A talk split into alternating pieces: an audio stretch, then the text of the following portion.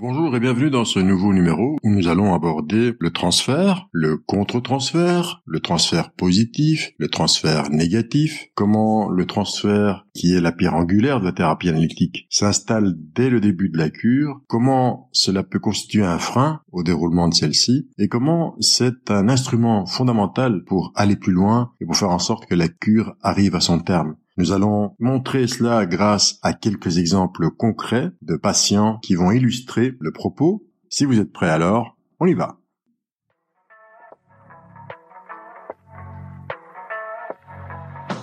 Bonjour et bienvenue sur JMCD Dose de Vitamine C, le podcast qui vous fait grandir de l'intérieur.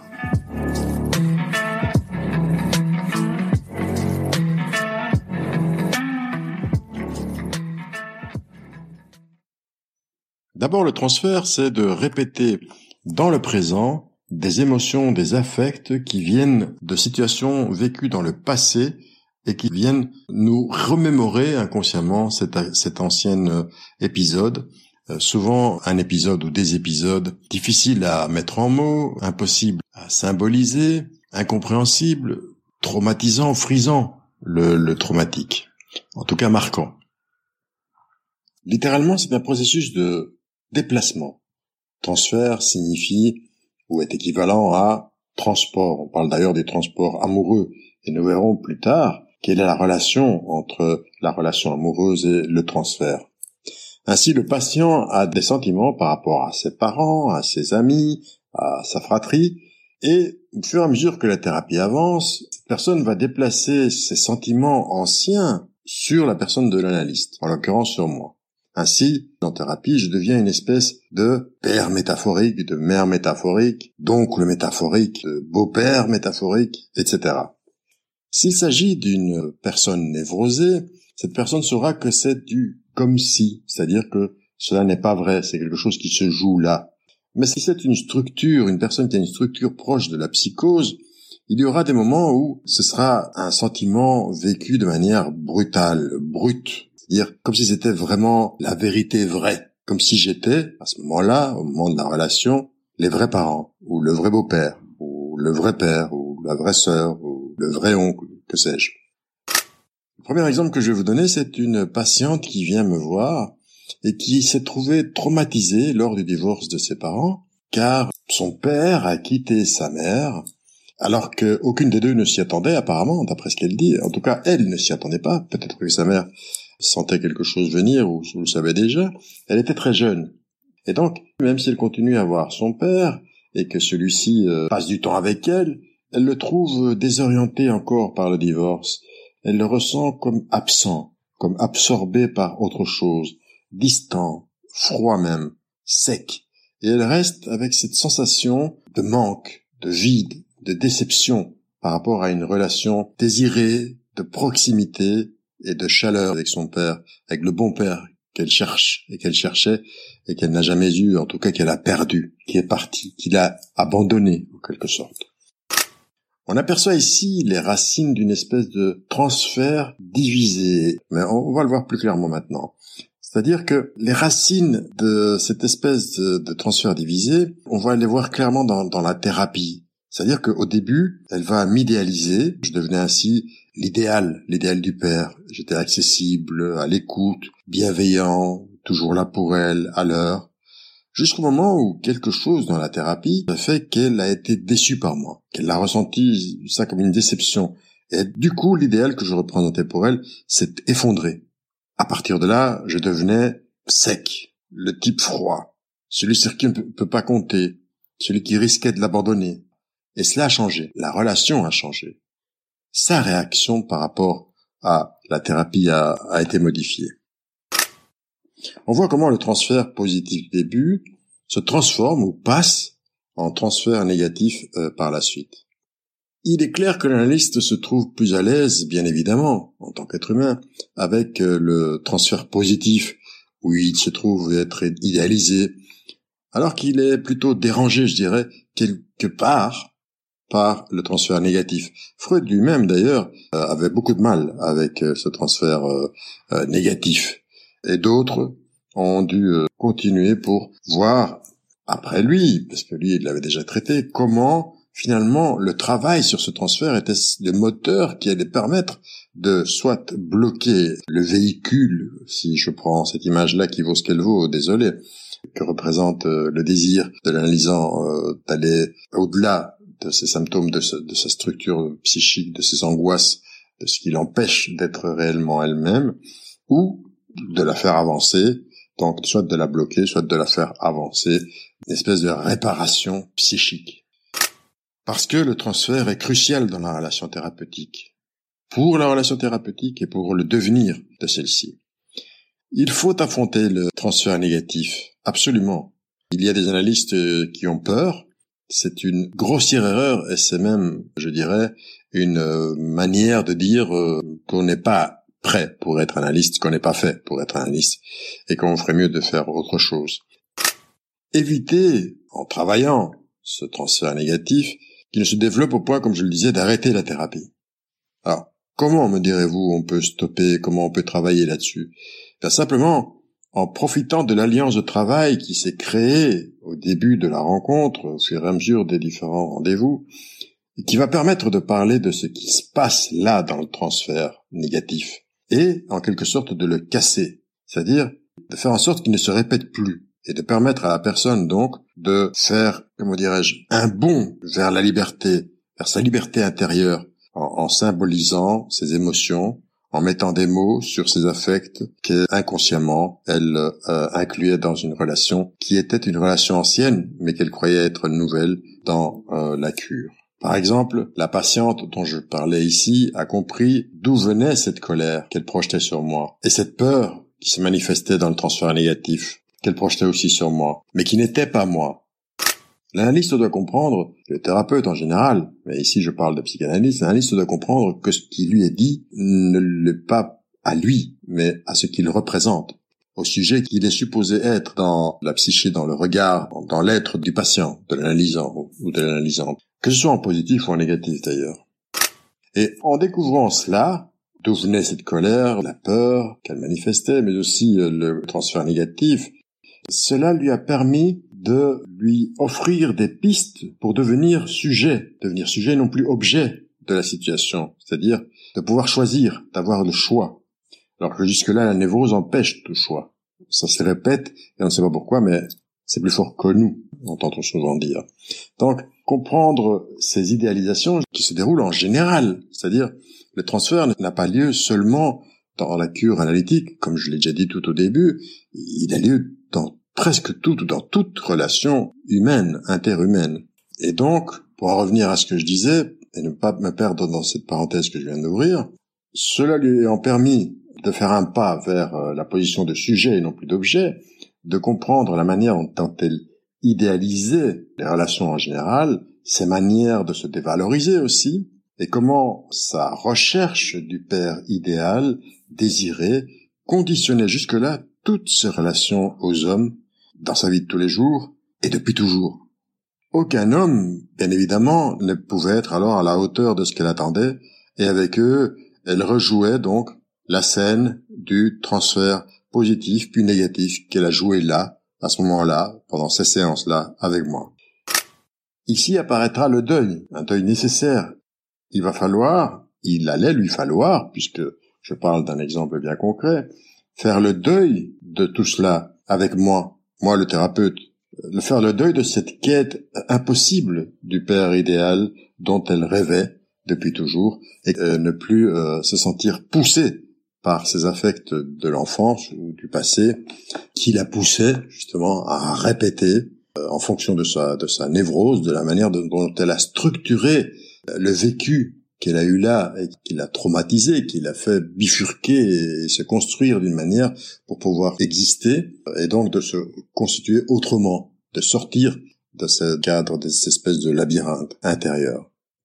D'où que les autres, à partir de là, les hommes, deviennent pour elle des êtres humains, des sujets, et non plus des objets comme elle, plus ou moins parfaits, euh, pour compléter un manque de son propre puzzle inconscient. Les hommes n'étaient plus donc ces dangereux êtres en eux-mêmes, pour eux-mêmes, et, elle n'était plus cette petite fille euh, qu'on ne voyait pas, qu'on ne pouvait pas aimer, et qui devait tout faire pour garder l'autre éviter que l'autre ne, la laisse, ne l'abandonne, ne, ne la regarde pas, dans des relations instables et qui risquaient à tout moment de se casser. Et à partir de là, elle pouvait faire le choix et accepter d'avoir des relations durables.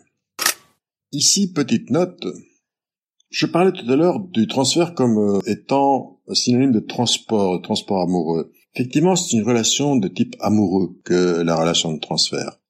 Et d'ailleurs, il en faut, il en faut dans toute thérapie et surtout en psychanalyse. Il faut pour que cela fonctionne, il faut l'alliance de travail, euh, il faut que l'on se sente à l'aise pour que cela fonctionne, que l'on y croit, mais, mais plus que cela, il faut que l'on se sente tellement à l'aise et que l'on y croit tellement, quelque part, encore une fois, que finalement, on, finit par croire que l'autre nous aime, c'est-à-dire l'analyste nous aime, jusqu'à la déception, comme nous venons de le voir, par la prise de conscience avec le réel, par le contact avec le réel, avec la réalité c'est de l'ordre du normal.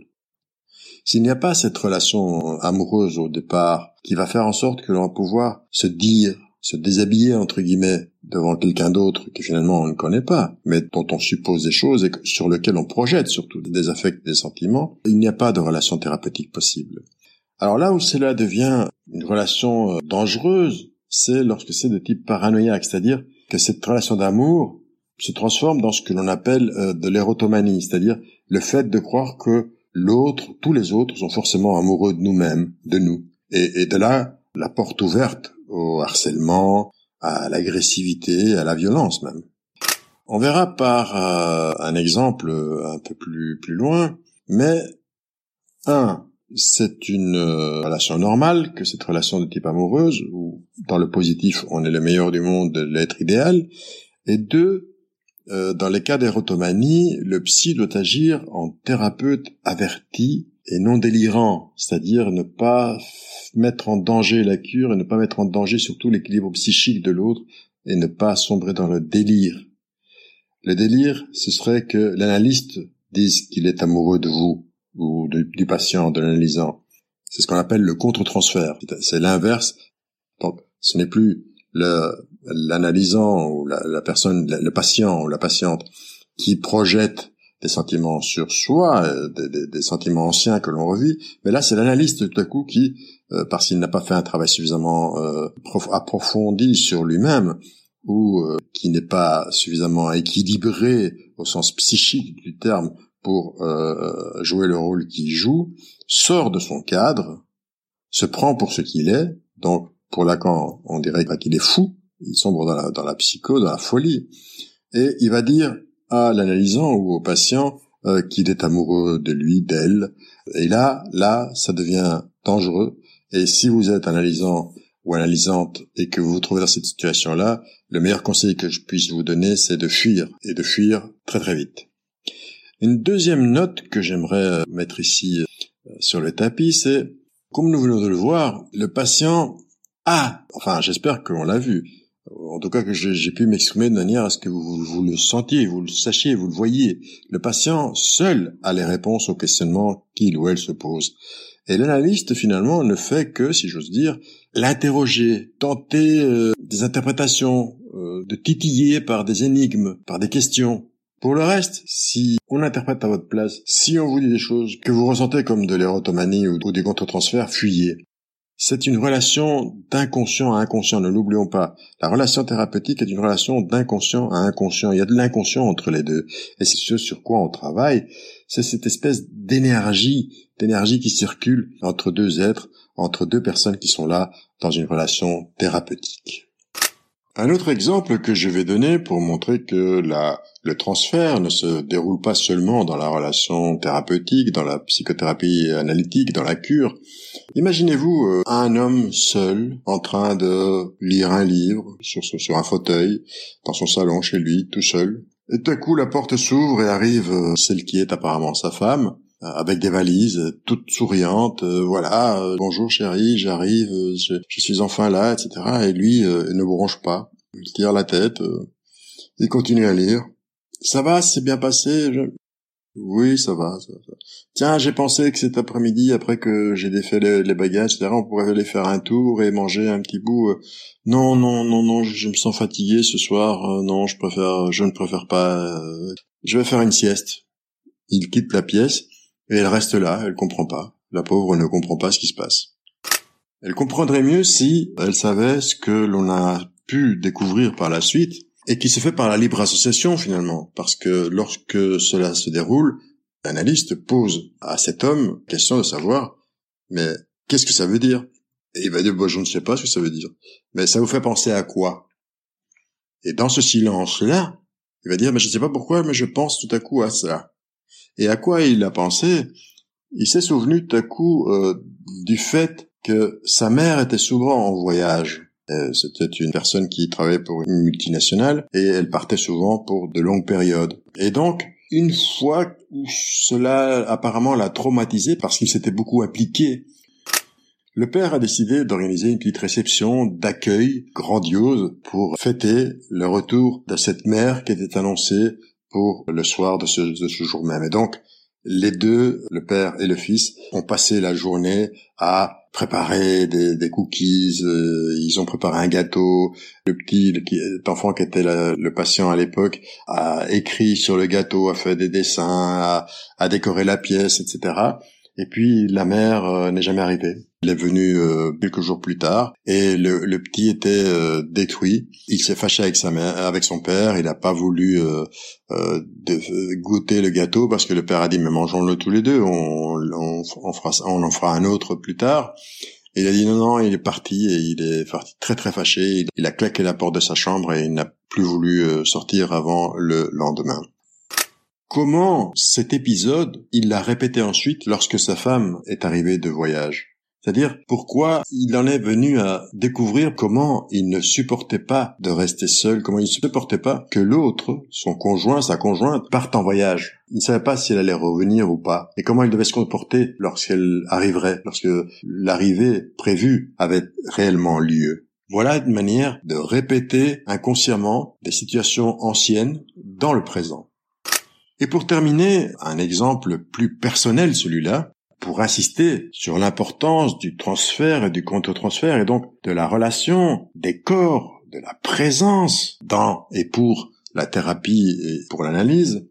Un exemple donc personnel, ici je dirais même sous forme de confidence. Pour ceux et celles qui ne me connaissaient pas, à savoir j'imagine presque 100% des personnes qui m'écoutaient, euh, bah, ça ne se voit pas parce que de un, c'est souvent des podcasts, et de deux, les rares fois où je me montre face à la caméra, on ne voit que la moitié de mon corps, eh bien je suis en fauteuil roulant. Je suis donc paraplégique.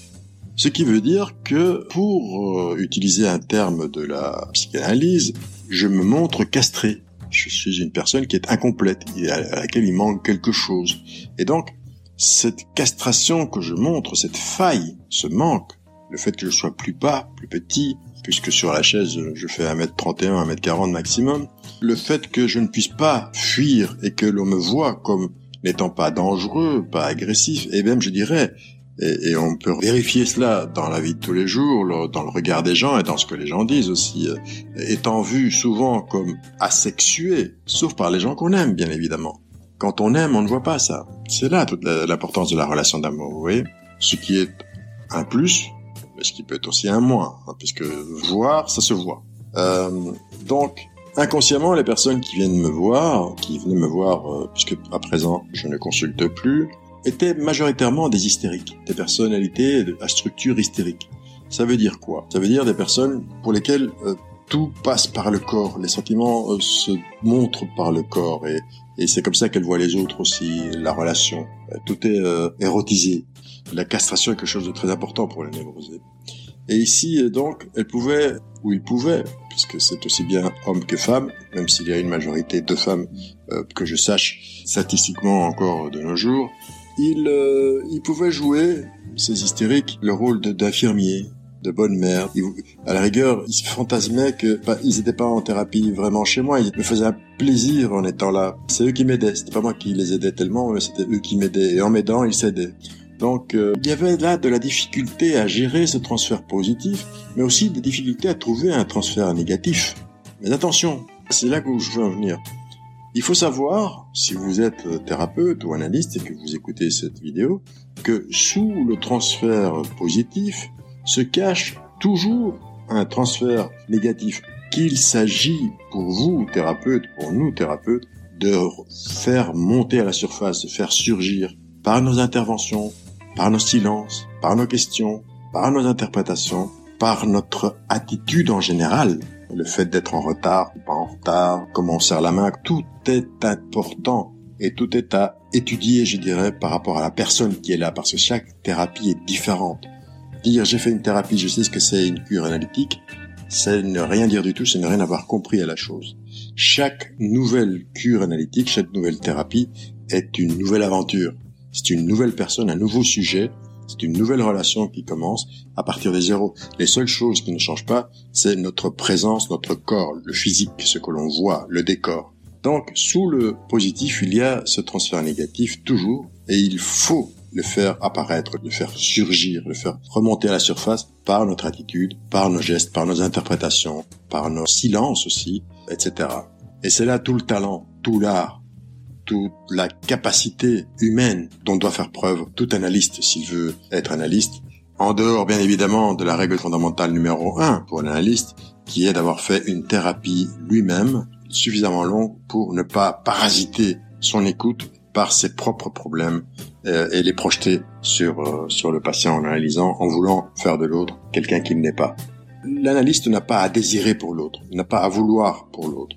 C'est la personne, je répète ce que je disais dans ma deuxième note, c'est la personne seule qui connaît les réponses à ses questionnements et elle seule qui peut trouver ses réponses et les bonnes questions à se poser. Voilà, nous avons terminé pour aujourd'hui. Si cela vous a plu, n'oubliez pas de vous abonner, cela me ferait plaisir. D'ici là, portez-vous bien et à bientôt. Salut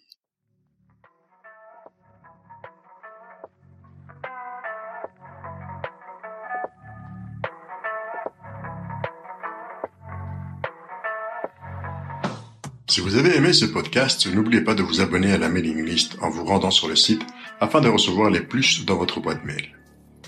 Plus, c'est aussi de vous rendre sur nos pages Tipeee, reprises dans l'intro, et aussi sur www.jmcdpsy.com pour contribuer au développement du projet. Plus nous grandirons, plus nous améliorerons nos services et plus ceux-ci seront à la hauteur de ce que vous méritez. Merci encore pour votre fidélité, soyez constants, portez-vous bien, et moi, je vous accueille dès le prochain numéro sur JMCD Dose de Vitamine C, le podcast qui fait grandir de l'intérieur.